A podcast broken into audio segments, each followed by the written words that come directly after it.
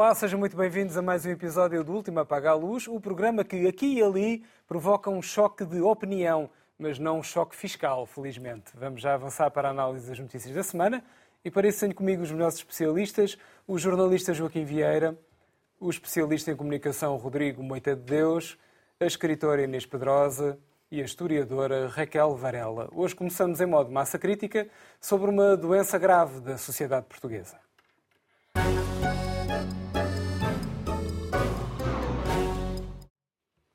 Temos visto durante estes dias com emoção o protesto de milhares de mulheres no Irão na sequência da morte da jovem Massa Amini. Um protesto iniciado com uma morte iníqua à mão das autoridades, mas que espelha décadas de opressão sobre as mulheres. Por cá, de uma maneira diferente, claro, parece viver-se uma espécie de guerra de baixa intensidade, com mais uma subida no número de casos de mulheres assassinadas, sobretudo por companheiros ou ex-companheiros. Uma delas há dias, na via pública nos arredores de Lisboa, sem que houvesse auxílio. Por isso, pergunto nesta massa crítica, este é um assunto que precisa de medidas especiais, sim ou não, Raquel?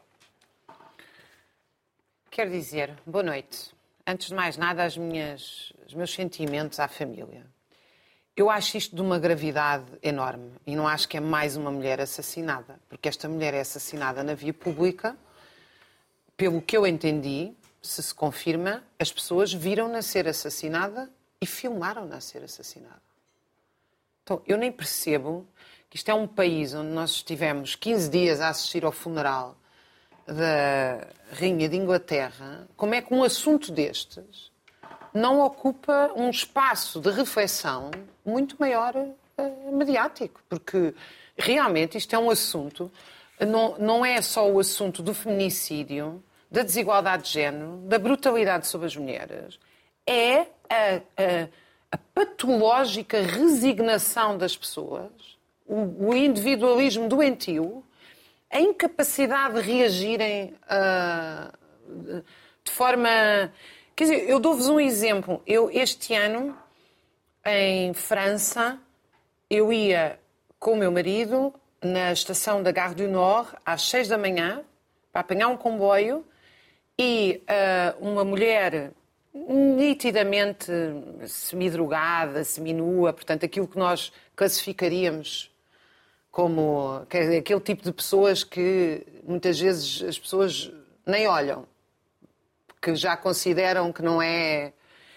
E a mulher começou a gritar e o marido, o companheiro, não faço a mínima ideia, deu-lhe pancada. O meu marido imediatamente dirigiu-se para lá e ele nem conseguiu lá chegar às seis da manhã, que não havia ninguém, estavam sete ou oito homens a agarrar no homem, a chamar a polícia, a, a ter uma atitude elementar, quer dizer. Eh, e, eu pensei, mas de onde é que esta gente saiu toda?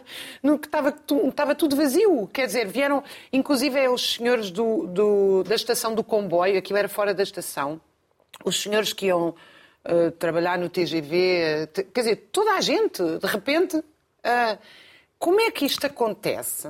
As pessoas não fazem nada e filmam.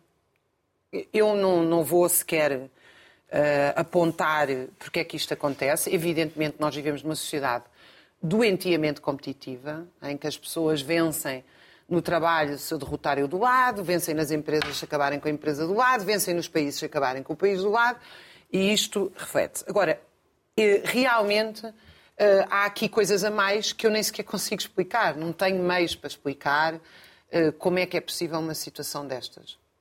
E gostava de acrescentar talvez duas notas que me parecem importantes. Uma é que é muito dito que a violência uh, contra as mulheres é policlassista, em todas as classes sociais. Desculpem, mas até que me demonstrem tal coisa eu não acredito. Até porque eu procuro estudos, vou à procura de estudos, até quando temos este debate aqui, e tudo indica que há um aumento, estudos sociológicos nas últimas dezenas de anos indicam que há um aumento da violência consoante há crises económicas, consoante é das classes mais baixas, consoante há problemas económicos, etc. Não justificam, eu não estou aqui a justificar um único deles, atenção. Uh, felizmente, a maioria dos homens não trata mal as mulheres e a maioria dos homens no mundo é pobre e a maioria das mulheres também porque essa é a situação objetiva que vivemos. Portanto, isso não justifica nada. Eu só quero salientar algo, que é, hum, há aqui um, há uma dupla penalização das mulheres quando, é, quando são trabalhadoras ou quando são pobres. A situação parece mais grave, não é? A segunda nota é que eu não vejo nenhuma medida uh, estrutural de mudança social, esta é a primeira, material, que tem a ver com a, com a, abordagem que nós temos a esta situação. E a abordagem que nós temos tido, incluindo da parte da esquerda, creio eu, é uma abordagem punitiva. E eu não acredito, porque os estudos o demonstram, a história o demonstra, que as abordagens punitivas resolvem os problemas sociais. Evidentemente tem que ser crime público. Sobre quem comete os crimes. Evidentemente que tem que haver penas, não, não, nem sequer discuto isso. Agora, a questão é a seguinte: no outro dia eu li um, um, caso, penso que até há um ou dois anos em Portugal, a maioria dos homens que tinha morto as mulheres tinha, tinha suicidado a seguir. Então o que é que nós vamos fazer? Vamos tirá-lo da campa e prendê-lo?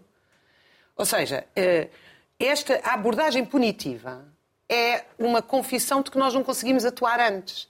E a mim espanta-me que não se tente eh, uma abordagem no campo da educação. Eu vejo campanhas de tudo. Eu não vejo uma campanha uh, pública cultural uh, sobre uh, o, que é que as, o que é que é o que é que as mulheres sentem. Eu, eu gostava de vos contar uma coisa. Eu, uh, na maioria das vezes, não ando sozinha em qualquer lado depois das 10 da noite. E isto é uma coisa que eu assumi na minha vida, quer dizer, naturalizei. Até estava a ler um livro da Camila Palha, uh, lembrei-me disso. E não imagino o que é que é uma enfermeira, uma empregada doméstica que sai de turnos às quatro da manhã, à meia-noite, ou seja, quando for, e que tem que ir para um, uma zona periférica, eu não o faço em zonas não periféricas. É, isto, só isto, já é um sinal de uma enorme gravidade. Quer dizer, que uma mulher tenha medo e que ache normal ter medo de andar sozinha à noite num país como Portugal no século XXI, ou no mundo, nem vou falar do caso do Irão, uhum. enfim, a minha solidariedade incondicional, todas aquelas mulheres, este, nós devíamos chamar a atenção para o facto de que este, todas as mulheres no mundo têm pais, têm irmãos, têm avós. Quer dizer, algum tipo de campanha que mexesse com as emoções, que mostrasse o papel das mulheres na sociedade, qualquer coisa, que não fosse só mexer na palavrinha, todos e todas, porque isso não resolve coisa nenhuma. Joaquim. Pois, a educação eu acho que é sempre importante nestes aspectos. Também não resolve. Não resolve porque há coisas entranhadas na cultura machista da sociedade que vêm de muito de trás, que são herdadas, que passam de gerações para gerações e que infelizmente se mantêm. É como a educação pelo tabaco, quer dizer, temos próprios uh, maços de tabaco está, que fumam mata, e as pessoas continuam a fumar. Portanto, uh, os vícios e os maus hábitos mantêm-se apesar do esforço de educação.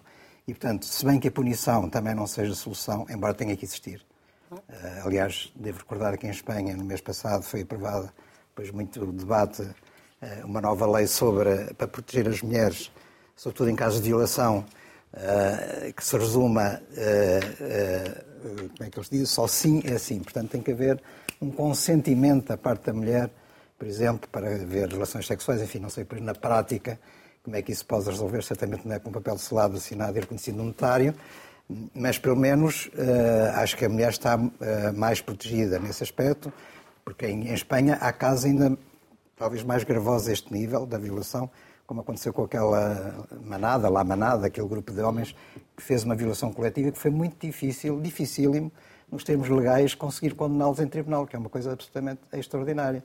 Uh, aqui não sei concretamente o que é que diz a, a lei sobre este assunto, mas parece que também é preciso consentimento. Mas também isso não é suficiente, como, como se vê. Eu acho que o problema é que há pouca proteção das mulheres, porque, eh, embora as leis estipulem que haja comissões de acompanhamento, denúncias e depois proteção, casas de acolhimento, etc., tudo isso, já temos que pôr em questão se a casa de acolhimento, eh, porque é que tem que ser para a mulher, porque é que a mulher tem que sair da casa eh, quando é suspeita de violência doméstica, quando devia ser o homem a sair. Mas pronto, pelo menos aí há uma proteção. Mas isto tudo é muito teórico, depois na prática nós verificamos que quando já há denúncias feitas, comissões de acompanhamento que estão a vigiar, a monitorizar e não sei o quê, ah, está tudo registado, a polícia sabe das ameaças, as, as, as queixas foram apresentadas, foram feitas, mesmo assim, esses homens que são suspeitos e essas mulheres que são ah, aparentemente alvo de violência continuam a ser mortas. Eu acho que se de facto houvesse uma aplicação mais efetiva destas regras e uma proteção melhor das, uh, maior das mulheres, poder-se evitar muitas das mortes que têm existido. E, portanto, há demasiada tolerância mesmo assim com estas situações, porque isto não é levado a sério. Pelas próprias autoridades policiais, eles podem registrar as queixas, mas acham, que é mais importante andar atrás de ladrões, etc. E, portanto, eh, multas, isto, multas. Ou, é ou, multas, ou seja o que for. Estratégico. Até porque aqui também não há multas e, portanto, não, há, não rende não muito dinheiro. Estou a ser um bocado cínico. Não sei se é isso, mas uh, o que eu sinto é que realmente as autoridades não dão tanta importância a este tipo de situações, em que há violação da lei, ou pelo menos há suspeita, grave suspeita de violação da lei. Uh, isto não posso deixar de referir o, o Irão, de facto. A, a luta que está a acontecer neste momento no Irão é uma coisa absolutamente extraordinária das mulheres. A reação das mulheres em relação à morte daquela jovem de 22 anos que foi presa pela polícia de costumes, polícia da, da moralidade, como eles dizem. Da cidadania. Só... Não é da cidadania, desculpa. É, da nós não temos polícia da cidadania, exatamente. Ok, está bem. Estou a brincar. Mas seja o que for, uh, para já, existir uma polícia da moralidade é uma coisa absolutamente iníqua. Horrorosa. Uh, como se sabe, naturalmente. Mas porque tinha o, o véu mal colocado e já, ou qualquer coisa assim. Portanto, havia uma, uma, mecha de cabelos que estavam à vista. E o que estas mulheres estão a, a fazer é na, na via pública, na, em meios urbanos, concretamente na capital de Teherão, mas não só é destapar Uh, a cabeça, para já isso é proibido pela tal lei da moralidade, e cortar o cabelo também é proibido. E elas arriscam a morte por estarem a fazer isto, e são milhares e milhares, e tem havido muitas manifestações intensas, e portanto as autoridades iranianas não estão a conseguir controlar esta situação. Há até um registra-se o caso de uma jornalista Cristiana Amanpour, da CNN, que eh, nas, nas, em Nova Iorque, nos Estados Unidos, ia entrevistar o presidente do Irão, Uh, e o Presidente do Irão impôs que ela tivesse o véu para poder dar a entrevista. Ela recusou-se a pôr o véu e ele não compareceu na entrevista. Portanto, estamos nessa situação. Isto nem sequer é no Irão, é fora do Irão. E, portanto, é preciso apoiar, de facto, por todos os meios a luta destas mulheres e tentar evitar que haja mais mortes e, sobretudo, obrigar o, o ter, uh, Irão, não sei como é que se faz. Aqui, se calhar, também faria sentido, já que falamos em sanções para a Rússia, por ter invadido a Ucrânia, eu acho que também fazia sentido falar o mundo civilizado, democrático, falar em sanções aplicadas ao Irão por causa do que está a acontecer. Rodrigo. Eu gosto deste ângulo do, do, do, Joaquim, porque na realidade nós desde dezembro de 48, que há uma série de valores que nós consideramos como universais. Um, a igualdade de género Desde a Declaração dos Direitos Humanos. Desde a Declaração do, do Universal dos Direitos do, do, Humanos, depois mudou de nome, entretanto era do homem com H grande. Do homem, sim. Com H grande, em bom, em, bom, em bom rigor. Mas depois o Ocidente, de facto, às vezes envolve-se envolve nestas conversas meio ambíguas sobre a sua própria superioridade moral, então fica meio atávico quando é preciso tratar destes assuntos, não é? Trata disto com alguma ambiguidade. São hábitos e tradições culturais, não é? Lembro-me, por exemplo, bem da polémica que foi a proibição do uso do véu em França. Aliás, já houve mais países a seguir exatamente o mesmo, o mesmo caminho, porque o véu não é um símbolo religioso, é um símbolo de opressão do homem sobre a mulher, mesmo que a mulher esteja de acordo com isso. Porque o Ocidente, digo-te isto sinceramente, porque o Ocidente beneficia daqueles regimes despóticos e rentistas a verdade é essa. Não sei se beneficia, Raquel. Não, não, não, é eu percebo a teoria da conspiração, mas nem Não é conspiração, mas nem tu... é economia pura. Não, o Irão não. tinha as mulheres sem véu nos anos 70, oh, oh, quando foi oh, o oh, setor desenvolvimentista, ou como queiras. De... E aquilo virou uma economia rentista, que tem meia dúzia de de parasitas que vendem, que vendem oh, viver como, de, vendem commodities. Da mesma forma, há, há, uns anos, há uns anos atrás, os Estados Unidos gastaram milhões e milhões e milhões de dólares a invadir um país chamado Afeganistão que não tem interesse para ninguém, não é? E, e então, e, e, metade, e metade do Ocidente, e metade do Ocidente andava aos berros a dizer, meu Deus, meu Deus, meu Deus, lá estamos nós a meter nas tradições culturais dos outros. Não é? Porque nós depois temos este discurso amigo, não é? Deixamos, depois deixamos-los lá. Deixamos-los lá. E não tem interesse nenhum económico. Quer dizer, que interesse é que tem o Irão, eh, o, o Afeganistão. Pronto, o Irão ainda tem alguns passos de petróleo, mas também os deixamos em paz. E, e é assistir perfeitamente às atrocidades. Estão só no mercado das drogas duras é que têm interesse. Exatamente, exatamente. Esta, esta universalidade dos direitos leva-nos, de facto, a um desafio que é como é que devemos lidar com estes países ou com estes fenómenos. Mas fora de portas, estou a falar do, do caso do Irão, da Arábia Saudita ou de qualquer outro, outro país onde a tradição cultural e religiosa implica a desigualdade de género, mas também dentro de portas. É? Continuar o, o, silêncio monumental sobre, sobre os ciganos, meninas de 14 anos a casar.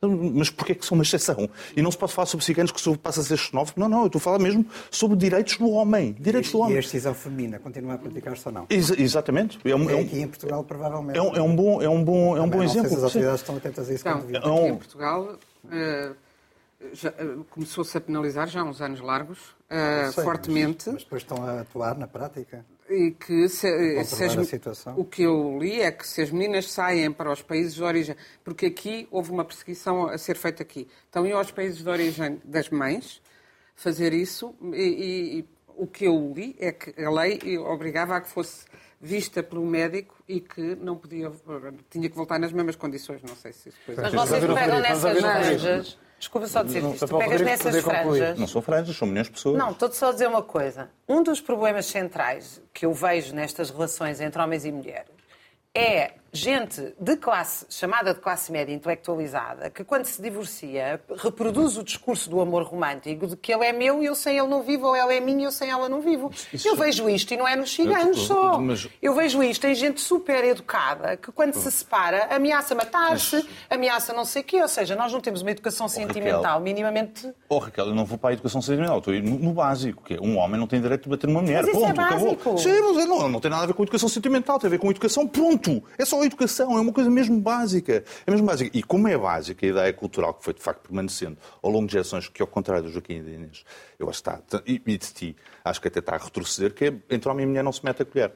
Eu percebo que existe uma presunção de inocência e, e interessa-me preservar esse princípio da presunção de inocência e evitar que Portugal chegue ao ponto dos Estados Unidos onde um homem não pode entrar num elevador com uma mulher. Claro. Não pode. Porque eu concordo com é, eu, é, Ou seja, é, há que ter imenso cuidado com, com, os, com, os, dois extremos. E os professores não recebem as alunas? Por, eh, porém, exi, e existe esta cultura, existe, é muito portuguesa. Entre marido e mulher não se mete a colher. Agora, eu gostava de lembrar, só, só para terminar, que a violência doméstica é crime, ponto, por artigo 52 do Código Penal. A omissão de auxílio, que foi aquilo que aconteceu, é crime público, sim. A omissão de auxílio, que também é crime. Artigo 200. Mas vou mais longe que é, diz, diz o Código Penal, no seu artigo 27 que a omissão pode ser cumplicidade no homicídio. Hum. Não é? Porque diz é punível como cúmplice quem dolosamente e por qualquer forma prestar auxílio material ou moral à prática por outra no facto doloso. Alguém que está a filmar, de facto, um homem que está a matar uma mulher, provavelmente é cúmplice. E a pergunta é, se queremos de facto educar, então começa a educar também pelo exemplo. O Ministério Público já chamou os senhores que filmaram para irem prestar declarações? Porque eu faria isso. Bem, fica a pergunta no ar, Inês. Boa noite, ainda não tive a ocasião de dizer boa noite. Eu começaria, tem-se falado de educação, e claro que a educação é a base, e eu estava aqui a lembrar-me de uma história que se passou, como contou há pouco tempo, uma professora da Universidade de Berkeley, Diolinda Adão, é, é portuguesa, mas uh, vive toda a vida nos Estados Unidos e é professora em Berkeley. Uh, e aqui, num, num, seminário, aqui na Universidade de Letras, já não sei, bem, enfim, numa universidade de Lisboa, num seminário sobre igualdade de género, ela disse: Bom, começando, vou começar por. Uh, para nos aclimatarmos ao que estamos aqui a falar, uh, e até porque a maioria eram mulheres, uh, vou, vamos falar no feminino. A norma, durante estas três horas, vai passar a ser o feminino, de maneira que eu dirijo-me a vocês no feminino, etc. Não sei, ah, que engraçado, que giro, não sei o quê. Chegou o intervalo, porque ao fim de uma hora e meia fizeram um intervalo para o café os jovens homens vieram pedir-lhe, por amor de Deus, que acabasse com aquilo, porque primeiro tinha graça, mas agora estavam-se a sentir muito constrangidos e não conseguiam fixar-se bem nas matérias, porque sentiam-se postos de parte. Estavam-se a sentir postos de parte. E ela disse: é exatamente essa a ideia. É que vocês se sintam postos de parte. Como é, é o facto, a Raquel estava a dizer, de uma mulher ter de sentir medo quando anda à noite na rua. Ah, eu confrontei-me com isso desde muito miúda, porque fui jornalista aos 20 anos e os jornais eh, semanários onde eu trabalhava não tinham horas de, de fecho e saía muitas vezes noite fora e habituei-me a não ter medo e criei uma cultura interna, mas é, é, mais fácil em Portugal do que noutros países. E tive algumas vezes uh, algumas situações mais complicadas, Uh, mas nunca tive nada de muito grave, embora tenha tido, uh, ao longo da minha vida de jovem adolescente, imensos encontros com exibicionistas, uh, homens que se sentiam que, porque eu ia num transporte público e eu era uma menina de 12 a 15, 16 anos, podiam mostrar-me o seu sexo, que eu estaria muito interessada nisso, que me apalpavam nos transportes públicos, andava no metro com alfinetes para espetar quem me viesse agarrar. Isto é a vida das mulheres, era e continua a ser. E nos Estados Unidos, que estão tão puritanos e tão corretos atualmente, também não é fácil. Uh, porque uh, a experiência de jovens, há esse, há esse lado da questão, depois há outro lado que é a liberdade absoluta. Portanto, uma jovem está, uma jovem está a ser importunada num café por um louco, até porque há cada vez mais loucos e sem abrigos, eh, pela desgraça do, da queda definitiva, penso eu, do American Dream. Hoje em dia, mesmo Nova Iorque está cheia de, dessas desgraças, já para não falar das outras cidades, e Los Angeles imenso. E, portanto, e, e, para já há cidades como Los Angeles onde não há passeios para se andar a pé, porque anda tudo de carro e, e não, há, não há transportes públicos. E, portanto, é muito difícil ser-se uma jovem sem carro, por exemplo, numa cidade destas e entra-se num café, enquanto que aqui em Portugal, se uma menina estiver sozinha num café, esta é a minha experiência, a experiência de várias gerações de mulheres, se for importunada, o, uh, o empregado do café vem uh, dizer a esta menina, uh, não, o senhor vá para outra mesa, o senhor não incomoda esta menina, não acontece assim nos Estados Unidos, por exemplo. Agora, quanto à educação, claro que é uma questão de educação, mas este é o crime, não só é o crime. Nós uh, estavam a falar de. A polícia prefere dar atrás dos ladrões ou às multas. É assim. Uhum. Nós passamos a, a, vida a encher a boca com a corrupção. Mas o crime mais cometido em Portugal é o da violência sobre as mulheres. Mulheres e crianças, mas sobretudo mulheres. Claro que as crianças muitas vezes são vítimas acessórias e Houve este caso, eh, não vou perder mais tempo porque até queria dizer já agora outras coisas sobre, sobre isto e sobre outros casos. Houve este caso de Odivelas e o crime público que é e ninguém fez nada, mas também houve outro, no mesmo fim de semana, uma mulher que foi assassinada em frente, degolada em frente aos filhos menores. E o que é que é para, o, que é, o que é que será o crescimento destas crianças depois disto, não é? é portanto, são vítimas evidentes.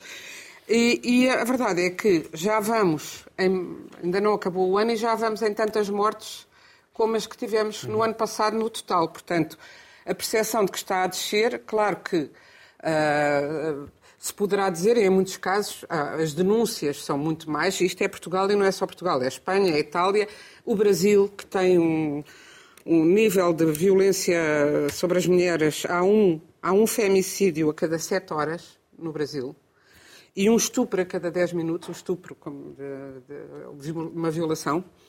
Uh, e, e o, que eu, o, que eu, acho que temos de pensar é o que é que faz com que esta cultura permaneça. E também permanece na Suécia.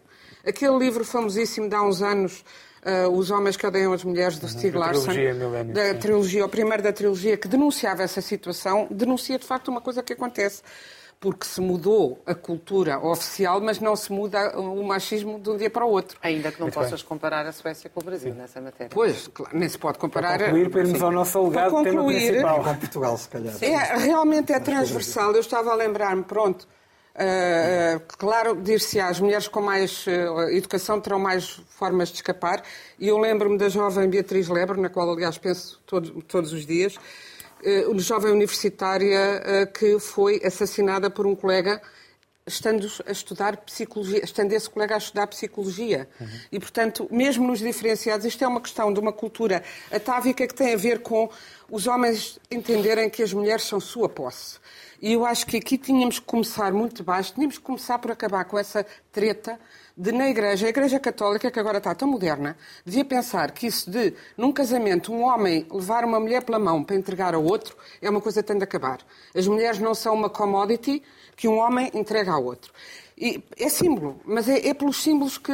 É a ideia de que uh, o, aquela mulher é minha e, portanto, e, há e depois a romantização que se faz, designadamente nos meios de comunicação, que é o ciúme, o amor profundo e na própria justiça, que acaba por uh, ir uh, desculpando muitas dos, muitos dos sinais que acontecem antes dos, dos crimes, porque é um grande amor, porque é, é, uma, é uma relação muito intensa. Muito bem. Vamos então, este é um tema que já veio aqui, sobretudo a relação do Porto, como o Joaquim está a fazer a referência, tem um jeito especial para tratar destes casos. Agora o alegado extra-extra, com o tema alegadamente principal da semana.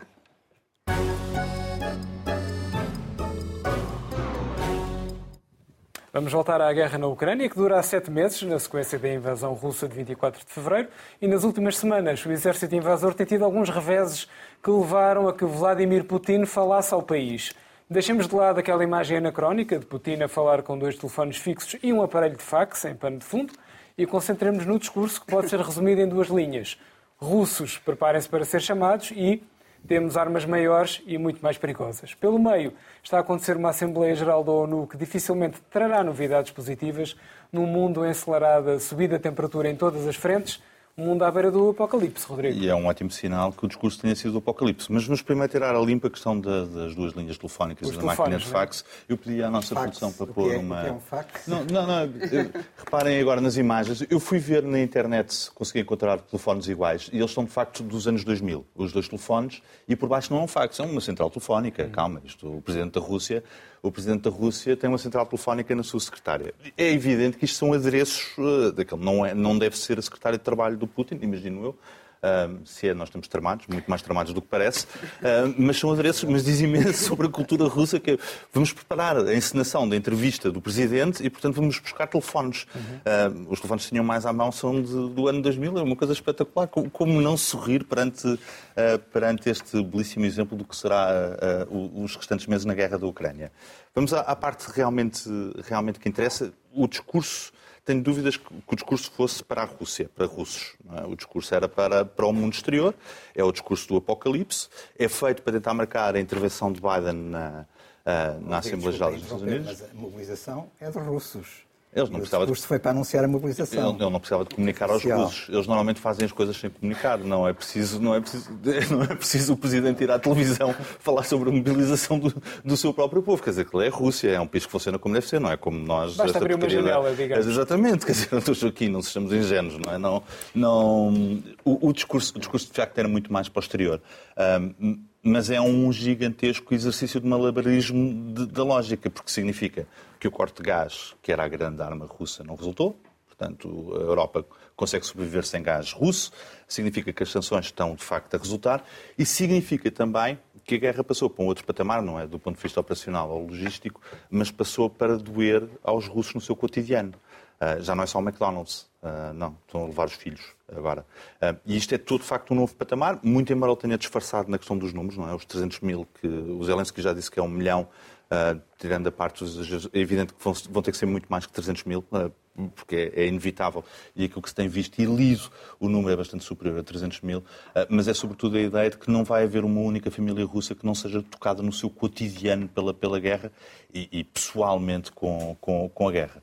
Portanto, no meio disto tudo, o discurso do Apocalipse é um excelente sinal para quem acredita na universalidade dos direitos dos homens, nomeadamente a autodeterminação, a liberdade, etc, etc, etc. Inês, há aqui uma mudança. Há aqui uma mudança, mas... direção ao apocalipse, pegando mas uma no que- mudança. Pegando no que o Rodrigo estava a dizer, o Rodrigo estava a dizer não há nenhuma família que não vá ser tocada. Eu não sei se não há nenhuma, porque esta semana também vi ah, uma, uma encenação jornalística em que uns jornalistas telefonaram, telefonavam alegadamente, claro que nós não estávamos a ver, estávamos a ouvir, mas quem punha isto nas redes dizia, é assim, parece ser a voz dele, ao filho do assessor de imprensa de Putin, Peskov. Peskov. Peskov, dizendo-lhe, "Eh, estamos a ligar aqui dos serviços militares para o mobilizar e tal. E ele respondia, de facto, não sabem que eu sou, eu sou filho do Peskov, portanto eu não, não sou mobilizado. Portanto, todas as famílias todas não, ainda há os filhos de alguns que se escapam. E as primeiras famílias, e isso vimos já esta semana reportagens, eh, são na Sibéria e nas zonas mais remotas da Federação Russa e mais pobres. E vimos cam- caminhonetes, uh, autopullmans, onde estavam a meter os, os jovens. E depois também vimos que os voos para fora da Rússia esgotaram, que a fila para a fronteira com a Geórgia era eh, imensa Não só todas as fronteiras. Eh, Mongólia, Finlândia, filas por todo lado. E que, e que os voos esgotaram e foram entrevistar alguns homens que diziam sim, eu não vou, eh, o Putin que vá para as trincheiras e houve manifestações com uma coragem que não é muito costume, também não é muito costume porque todos os que tiveram a coragem de se manifestar estão Já agora presos. estão. Já lá não estão. Já lá não estão e desta vez parece que foram mais 1.300 eh, naquela noite logo presos. Agora, o que, portanto, eu acho que o discurso foi para a Rússia e correu-lhe mal, eh, nesse sentido. Correu-lhe mal porque eh, ele tem conseguido manter, aparentemente, pelo menos, a Rússia num- numa espécie de Dis- Disneylândia privada dele, e onde ele é que conta as histórias de encantar e faz a narrativa, e agora já começa a ser difícil, pelo que se vê, estas reações vão, vão dando conta disso. Claro que a cartada, e, e depois fez a, a, a cartada da, das armas nucleares, dizendo não é bluff, e toda a gente diz como ele diz que não é bluff, é porque é bluff, mas eu acho que aí temos de ter muito cuidado com o, uh, um psicopata é um psicopata, um louco narcisista é um louco narcisista, e portanto não, não eu não, eu não faria não dá para fazer muito racionalismo nem racionalizações sobre, uh, sobre as intenções reais. Eu penso que Putin, se não for travado, vai mesmo em desespero, no desespero total, irá para o nuclear, nem que seja suicídio final. Mas espero também que haja à volta dele quem impeça que se chegue aí e, de qualquer maneira, não é sistema viver uh, com viver de rastos ou viver de, em, em, função de chantagem. Eu aproveitava, uma andasse, trago uma sugestão de leitura, que é um livro que eu estou agora a acabar de ler, já há semanas para trazer, da Anne Applebaum, uh, Fome Vermelha, a guerra de Stalin contra a Ucrânia. Esta é uma historiadora especializada na história do comunismo e, sobretudo, da Europa pós-comunista, e que um, e o livro centrado que é sobre o, o Holodomor, coisa que uh, também, segundo uh, as autoridades soviéticas, não existe, mas é, é curiosíssimo, é, é, a negação como ser a negação do Holocausto.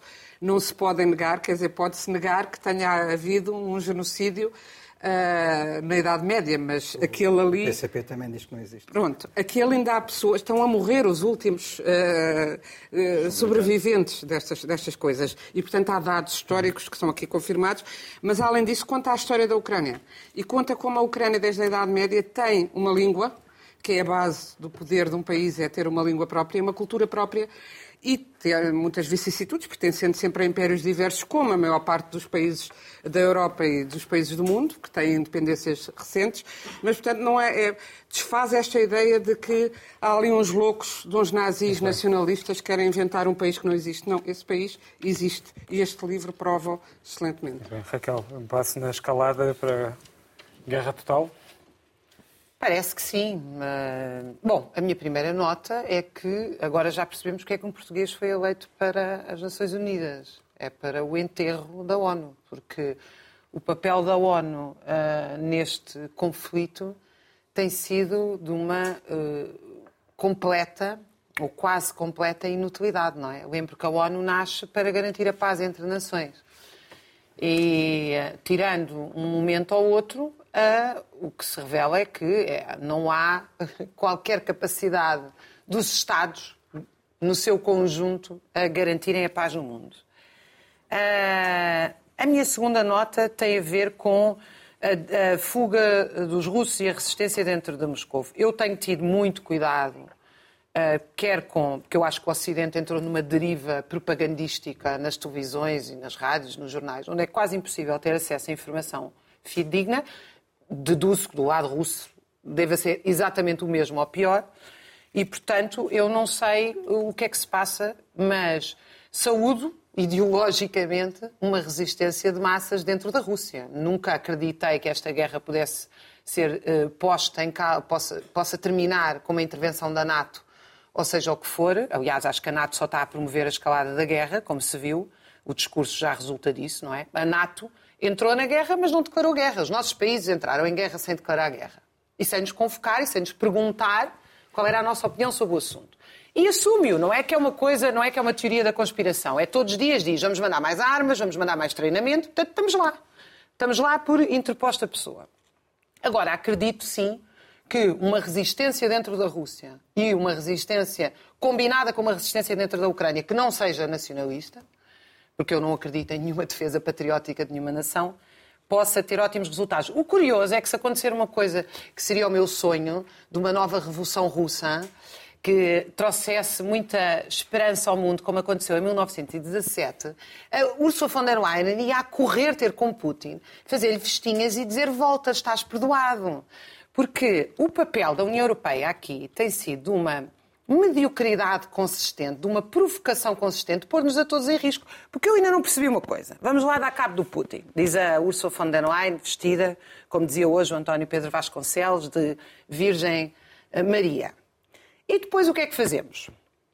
ele manda para cá um míssil, nós mandamos para lá mísseis eh, nucleares. Essa é a proposta.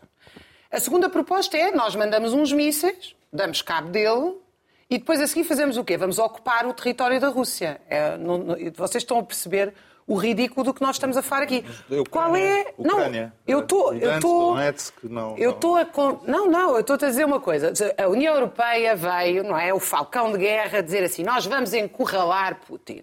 E eu falcão de pergunto, guerra não é o- o país e que eu pergunto, e eu pergunto, é também, é também. Ah, Já te disse, oh, Inês, não vale a pena a gente discutir coisas. Não há uma que Mas tu não estás a continuas com essa discutir. conversa. Tu, continua, e tu continuas com a tua Parece conversa de num- dizer, como disseste a semana passada, que bom que o Putin manda um míssil na Polónia para ver se começamos uma guerra Exatamente. nuclear. Tu já Não reparaste é uma é guerra nuclear, é para ver se a NATO entra na guerra. Então, se a NATO Eu não entra na guerra, é o quê? Nuclear. Então, se a NATO Não entra na guerra, é o quê? A NATO, a, a NATO entra na guerra. É o quê? É um jogo de cricket? Não, tu tens mas noção que do é que é que é agora? isso? E o que é que é agora? pôr milhões de europeus tu em tens risco? noção, tu de tens pôr milhões de europeus em Mas risco? quem pôs milhões de continuar. europeus Deixa-me em risco? continuar. Quem pôs As sanções, as a sanções, iludir isso. As sanções são um desastre completo. O próprio FMI veio dizer, o FMI, atenção, veio dizer que as sanções tiveram muito mais impacto no Ocidente, onde nós estamos a viver, do que na Rússia. Além de que eu sou contra sanções porque a qualquer, em qualquer circunstância, no Irão, nos Estados Unidos, no Brasil, Ah, onde quer que seja. tudo Não, não. matarem as, as mulheres no Oh, Irão e a não matarem... sejas demagógica, porque eu não estou a defender isso. As sanções não, Não, são uma política é de que resistência, são uma política de penalização dos Raquel. povos. Tu não queres ser São uma política de penalização dos povos. É o que tu não queres, mais que E agora, E e agora, e, e claro, depois de encurralar Putin, o que é que a China vai fazer? Também vai jogar cri- cricket com o Biden? É, isto, é, é esta a noção de política externa da União Qual é a Europeia? tua noção de e política finalmente, externa? E finalmente, Qual é a tua? eu pergunto, o que é que a União Europeia Dá anda a resposta, fazer? em vez de fazeres porque perguntas. anda, já tem essa resposta, Não portanto não vale a não. pena. O que estás a ser não. é demagógica, portanto eu não te vou responder. Joaquim. E agora, Tu és demagógica E todos eu- os dias, graças a Deus. e eu quero saber o que é que a União Europeia anda a fazer no Azerbaijão e na Arábia Saudita, porque agora está a comprar gás a estas duas democracias, Azerbaijão e Arábia Saudita. E atenção que eu acho que a Rússia é uma ditadura e espero bem que a resistência russa derrote o Putin. Mas a União Europeia não venha dar lições de democracia, porque a única coisa que a União Europeia dá é lições de mediocridade política, de desastrosa política externa e de cinismo político Vamos ao sistemático. Joaquim. Joaquim, Maravilha. estamos na nossa reta final. Imagina o que será o, paraíso, o teu dizer, paraíso. deixa- Mas pronto, Diz, diz. há muita coisa para falar, não é? Sim. Portanto, eu sei que não vou ter tempo para, para falar de tudo, mas em primeiro lugar, quero dizer, eh, o discurso do Putin é uma admissão do fracasso da sua operação militar especial na Ucrânia, da invasão, da agressão, que não foi justificada, eh, nem, nem foi provocada. E, portanto, a única pessoa, a única entidade, que, eh, o único falcão de guerra, desculpa Raquel, nesta situação é, é a Rússia e mais nenhum. Foi, isto é a guerra do Putin contra um país para o anexar, para provavelmente eliminá-lo, apagá-lo do mapa. Como ele, aliás, mais do que uma vez tem dito, até antes de, dois dias antes da invasão. E continua a dizer neste discurso. Portanto, não mudou. Ele não mudou. Ah, e isto é uma coisa de tal maneira escandalosa que a Rússia está cada vez mais isolada a nível internacional. É evidente que a ONU não pode fazer nada porque o órgão principal da ONU é o Conselho de Segurança. E o Conselho de Segurança tem alguns membros permanentes, um deles é a Rússia, portanto a Rússia veta todas as decisões do Conselho de Segurança. Mas como se viu nesta semana e nas anteriores, desde o princípio da guerra, a Rússia está completamente isolada dentro do Conselho de Segurança. O, o, o ministro dos Negócios Estrangeiros, Lavrov, de, ministro de Putin, ele nem sequer fica lá para discutir com os outros, ele chega lá, uh, uh, despeja as suas palavras e vai-se embora imediatamente, tem, tem, tem, medo até do debate. Isto é uma coisa absolutamente vergonhosa. Tal como é vergonhoso agora esta ideia dos referentes convocados pelo Putin quatro dias antes de serem feitos, referentes sob a ponta das espingardas, uh, sem, sem recenseamento, sem cabinas de voto, sem, sem discussão prévia, sem debate, Uh, apenas para encontrar uma justificação pseudo-jurídica, mas isto é uma fraude, para anexar aqueles territórios. Portanto, isto é uma questão internacional que vai contra todas as leis da Carta das Nações Unidas, como aliás o António Guterres uh, tem dito e também o António Costa esta semana nas Nações Unidas. Uh, e Putin está cada vez mais isolado e as sanções também contribuíram para isso. E ainda bem, podem durar tempo, ter o seu efeito, mas as sanções são uma questão moral. Moral. Depende, para quem não tem dinheiro não, para desculpa, comprar a são uma compra do supermercado, ética. não são uma questão moral. Com um país que pratica este tipo de agressões, não é possível fazer negócios normal. O business as usual. Como se, uh, vamos ignorar e vamos continuar a comprar petróleo e gás e a fornecer. Uh, Oh, Joaquim, como é que as pessoas comem? a expansão da, da, da, economia russa. Como é que as pessoas Sim, como é que as pessoas comem em Portugal? Temos, Hoje a capa do olha, Expresso diz que as pessoas estão a cortar no básico. Pois, a defesa da democracia tem um preço. Ah, tem? A defesa, e a defesa da liberdade pode ter um e preço. E porquê é que é a maioria que, que Nós paga, que um trabalha e não uma minoria que, durante que apoia 48, as sanções? Durante 48, 48 anos de é ditadura, que não todos nós, a pagar o mesmo. Muito nós pagamos um preço para defender a liberdade. E muitas vezes é preciso pagar um preço para defender a liberdade. E também eh, o apoio com as armas tem que ver com isso. Não é, a NATO não está em guerra com a Rússia, desculpa lá, mais uma vez aqui tu estás enganada. Uh, a NATO defende, uh, defende uh, valores, defende a liberdade, defende o direito da Ucrânia a existir, a, a, combater uma agressão injusta, como talvez as democracias devessem ter ajudado os republicanos durante a Guerra Civil Espanhola, como tu já aqui reconheceste, é a mesma coisa. Infelizmente não ajudaram não, não armaram. Não, eu que é a mesma coisa, mas deixemos isso para outro E por isso é que os nazis ajudaram o Franco e o Franco venceu sobre os republicanos.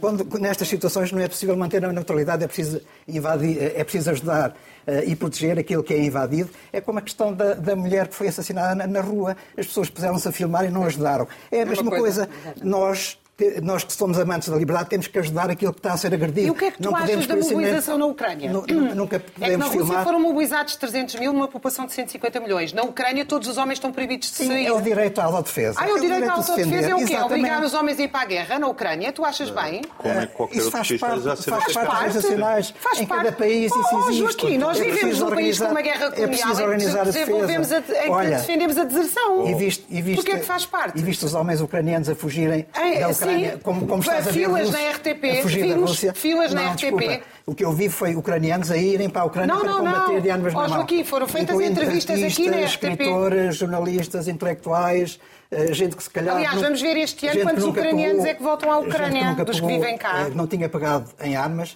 voluntariamente, a entrar no exército ucraniano para defender o país.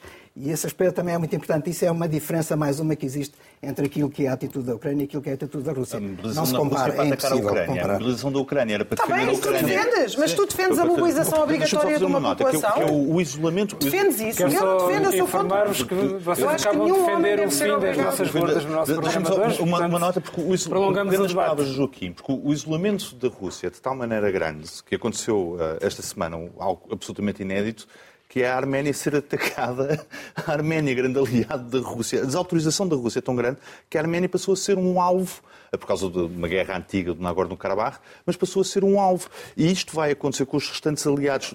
Com os restantes a, China, a China está incomodada com a guerra. De um a Índia, acabou. Já disse, Aquele, o presidente da Índia já disse ao Putin que é preciso parar a guerra. Quer dizer, o Putin não tem ninguém. Tem a Coreia do Norte, tem a Síria, maneira grande. tem a Bielorrússia, que está calada. É que não faz sentido já. Tudo aquilo é, é, pronto, é injustificável. E depois, e depois é a inversão de valores. Quer dizer, ele diz que ele ameaça com armas nucleares porque diz que foi ameaçado. Alguma vez as democracias ameaçaram com armas nucleares o Putin. O Putin é que desde o princípio usa a chantagem nuclear. Portanto, ele inverte sempre tudo aquilo que acontece. É agredido, está cercado. Não, ele é que agride, ele é que cerca, ele é que mata. E hoje devo dizer, a respeito dos crimes de guerra, que uma comissão de peritos das Nações Unidas concluiu que, de facto, a Rússia, o exército russo está a cometer... Da mesma maneira que a Amnistia Internacional guerra, concluiu que o exército ucraniano tinha cometido barbaridades. Oh, oh, quais, inclusive quais é com os civis. Quais barbaridades? Inclusive é pondo civis em risco. É o relatório da Amnistia Internacional. Isso é barbaridade? Pôr civis em risco Pôr civis em risco não é uma barbaridade? Ah, Diz-me os republicanos faziam isso na Guerra Civil Espanhola. Para defenderes, para defenderes... Joaquim, duas frases para concluir. Tu estás a defender isso, Joaquim? Tu estás a defender que para te defenderes deves fazer conscrição em massa e pôr serviços eh, em causa? Olha, eu não vou combater o exército russo para a floresta, porque aí eles têm vantagem. Eu combato nas cidades, Logo, porque aí o que é o lado de uma maternidade e de uma escola, é isso que tu estás a ah, defender. Ah, isso então, é uma barbaridade. Achas bem que, que a Rússia isso é uma barbaridade. bombardeia teatro, com civis, com crianças, bombardeia a maternidade. Stalingrado foi Sabendo perfeitamente que estão a bombardear a maternidade e que estão a bombardear teatros. Tu só usas a palavra barbaridade para os ataques do, do atacado. Assim, porque eu sempre achei a invasão russa uma barbárie e sou contra ela. Eu só vos estou a dizer o seguinte, esta política bélica que vocês defendem, que é vamos não, reagir à guerra com mais guerra, é um desastre para a União Europeia. A União Europeia não tem energia, não tem matérias-primas e tem uma população nós tínhamos a, Quando entrou na nazismo tinha tudo. Não, capaz, rendição geral. No nazismo havia resistência de base. Rendição geral e pronto. E, não, e, havia uma paz enorme. É, por acaso não havia. Raquel, é contra a, invasão, não... Raquel é contra a invasão russa, mas acha bem que se permita que os russos invadam a Ucrânia. Portanto, é uma coisa que é anacrónica e não tem qualquer sentido. A guerra não vai terminar tão cedo, ao contrário do episódio de hoje. Vocês não concebem que assim terminamos. pode haver resistência de base, para vocês só está. Assim terminamos mais um último apaga a luz e terminamos, apesar de todo este belicismo à minha volta, com o vídeo jornada.